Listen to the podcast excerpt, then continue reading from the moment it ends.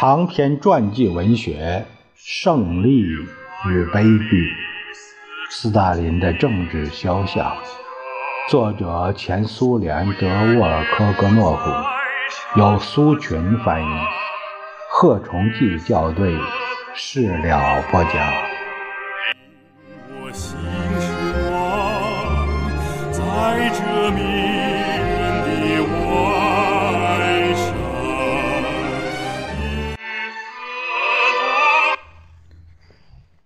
为千百万自己的同胞、同族、同事所注目的人，能不能有这种私生活呢？但是斯大林曾不为人们所注目，直到二十年代末，报纸很少还提到他。是的，是省各省委每月收到一份署名为约斯大林的简单指示，当时还可以反对他或公开批评他。例如，《布尔什维克》杂志一九二五年十一、十二期曾刊登了 M. 谢米奇的一篇文章，表示不同意斯大林对他在民族问题上的立场所做的解释。一九二六年四月，在同一个杂志上发表了福索林的一篇短评。他在短评中谈到总书记不正确的评价了他对党的阶级和相互关系的看法。斯大林在同一个杂志上发表的回答中，实际上是向索林道了歉。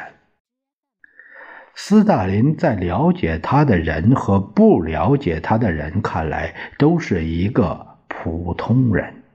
这样一个普通人的应该有自己的私生活，也就是公务和工作以外的个人生活。对于斯大林的政治肖像来说，这不是主要的、决定性的东西，但这些东西也可以让我们更好地认识他。我曾有机会与许多了解斯大林的人谈过话，这些人可以说是在家庭气氛中了解斯大林的。其中有医生、警卫员、他的书记处的工作人员、作家、军事领导人和其他同他进行过这样那样交往的人。他的工作制度很少变动，不管是星期一还是星期天。在他的生命行将结束时，当岁月、工作和非人的荣誉使总书记弓腰屈背时，情况就不同了。这时他不常去莫斯科了，而继续在别墅里工作。他在这里接见领导人，举行不经常召开的政治局会议，会见外国客人。在这里，他有时到公园去呼吸夜晚的新鲜空气。工作没有休息日的习惯，是在革命艰苦年代由于需要养成的，而后是由于他亲自建立的那种官僚主义体系职能而养成的。我们面前放的是罗夫诺和。居林给列宁的一封请求，就卡雷利阿问题接见他们的便函。人民委员部将这封信交给了负责民族事务的人民委员斯大林。信上的批示是简洁的：我们可以于星期天三点半在民族事务人民委员部接见斯大林。一九二二年二月四日。在总书记的文件中有许多其他类似的证明。的确，斯大林有时星期天半夜里还同政治局委员和其他邀请来的人一起坐在餐桌旁边。然而，坐在餐桌旁仍是讨论党和国家面临的重大问题，尽管表面上看来是自由讨论。根据列宁的指示，斯大林得到了一套不大的住宅。斯大林开始就住在这个地方，现在还保留有1921年11月18日，卢纳查尔斯基希望为斯大林找一所更舒适的住宅的信件。列宁看了这封信后，把它交给了卫队长阿雅别连基。别连基同志，这对我来说是个新闻，您看是否可以另找一所住宅？列宁。看完退我。除这个便条外，还有列宁给全俄中央执行委员会秘书阿萨叶努基泽的一封简短的信，请他快点给民族事务人民委员斯大林一套住宅，并把执行情况用电话告诉列宁。很快，在克里姆林宫里给斯大林选择了一套住宅。这是从前仆人住的地方，在这个住所里很少能看到它的主人，因为他晚上很晚，甚至深夜才回来，而一早就又去工作了。这里生活很简朴，几件旧家具，磨损了的地板，几个小窗户。我们已经说过，斯大林于二十年代初迁到了祖巴洛沃别墅。而后在三十年代迁居孔策沃别墅。这个别墅根据他的指示不断的改建，最后几年在大房子旁边建造了一个不大的木房子。他搬到这个木房子里去了。过去著名的党务和国务活动家雅尼谢列平告诉我说，斯大林死后登记他的财产时才清楚，这项工作简单省事儿，除了一架公家的钢琴之外，没有任何贵重的东西，甚至连一幅真正的好画都没有。墙上挂着几幅用普通木框装起来的复制品。大厅中央挂着一幅由马伊乌里扬诺娃于1922年9月在戈尔克拍摄的放大了的列宁和斯大林的合影照片。地板上铺着两条地毯，总书记睡觉时用的是一条士兵毯子。除了一身元帅服，他的衣服中还有两套西服，一套是帆布做的。一双缝制的毡靴和一件农民穿的皮袄，在大写字台旁边有一把转椅。一个女仆介绍说，斯大林工作累的时候就转过身来，面对窗户，长时间无声地望着公园。总书记不喜欢浓密的树林，每年春天都亲自指示哪些树应该砍掉。现在还保存有这样一幅图片：驼背的斯大林手拉着女儿，一个服务员根据主人的指示，用斧子正在要砍的树上做记号。总书记不喜欢任何进口的东西，他把自己这种对外国东西的反感也用到生活上。大概他的这种禁欲主义的生活方式不是姿态，而是革命前那些年保留下来的真正厌恶豪华生活的结果。但是斯大林的全部生活证明，一个人的政治和道德表现与他对生活、对价值、对事物的态度，两者之间没有直接的 依存关系，一切都要复杂的多。斯大林只不过善于突出主要的东西，而他生活中最主要的是权力，他把权力当作目的、手段、永恒的价值。这种权力的生活框架对斯大林来说不具有重大意义。本来从1938年起就住在克里姆林宫的一座豪华大厦里，为斯大林选了另外一处住所。这座大厦是卡扎科夫在18世纪时为枢密院建筑的。斯大林的住所在二层。占了差不多整个一层，有客厅、警卫住房和会客室。上面一层是服务人员的住处，有敞亮的大窗户、高高的天花板、很陡的楼梯。然而，斯大林几乎没有在这儿住过。他比较喜欢近郊别墅，还有一座远郊别墅，他也没在那儿住过。在领袖七十岁的时候，作为礼物，贝利亚在一座水库旁边为斯大林建了一座豪华的别墅，并劝斯大林去看一看。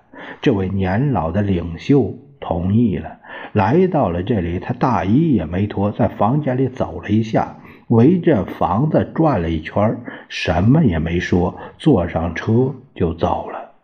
以后他再也没来过这里。领袖有大量服务人员，后来其他领导人也很快学会了这种违背列宁作风的传统。不仅学会，而且长期热衷于充实这种传统，还想出不少花样。总书记的生活方式是不健康的，早在二十年代就养成了夜晚工作的习惯。斯大林抽烟很多，在前面提到谈话中，埃路德维希向总书记说问道：“您抽的是香烟，您的传统式的烟斗在哪？”斯大林先生。您曾说过，语言和传说可以消逝，而而事业却是永存的。但是，请相信，国外有千百万人对您的某些话和事业并不了解，但却知道您的传奇事儿的烟斗。我把烟斗忘家里了。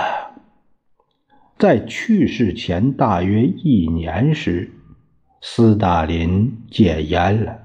并对此感到自豪。这时，斯大林已经完全不需要烟斗了。通常在午饭前，斯大林喝一点格鲁吉亚纯葡萄酒，很少散步。正如他所说，他没有长时间休息和钓鱼的贵族习惯。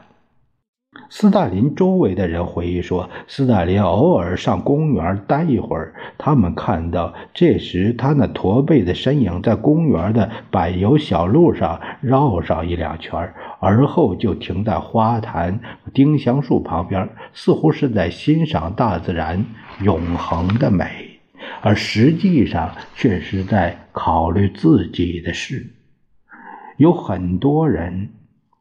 当他们凝望着苍穹和白云，以及那迷人的林中篝火的时候，或者是在倾听大海涛声的时候，会产生一种对生活的向往。在索契时，斯大林喜欢站在海岸，倾听涛声的喧嚣。是的，这像站在丁香树旁一样。斯大林看着波涛汹涌，微微一笑。他再一次把永恒的自然界的规律与自己的事情联系起来，真是百事繁忙啊！斯大林刚刚看完弗罗西洛夫送来的一家的文件，什么事情都得亲自处理，呈请批准遣散军队征集的拖拉机手、联合收割机手，建议建设新的工农红军之家。关于皮尔苏茨基讲话内容的报告，第二十六骑兵团团长反映与党代表戈斯金采夫发生误会的信件的汇报，还有伊里奇同志关于必须建立飞机制造业的信件，以及关于正在建设的新国防项目的材料。他想到这些并不是明天要办的主要事情。明天应该给俄共中亚局的霍贾耶夫、刘比莫夫、雷斯库洛夫、斯维特洛夫、土耳其斯坦战线军事委员会委员佩切尔斯基拍电报，指示不要逮捕向苏联。投降、交出武器的反革命匪帮，不要忘记给波尔塔瓦省省委书记马吉多夫复电。他提出了地方工作人员消息不灵通的问题。他今天口授了多少电报？还记得最后一封是梁赞省萨索沃区书记普罗向内耶波利亚内村收到女教师西林斯卡娅的电报，电报要求保护他这个。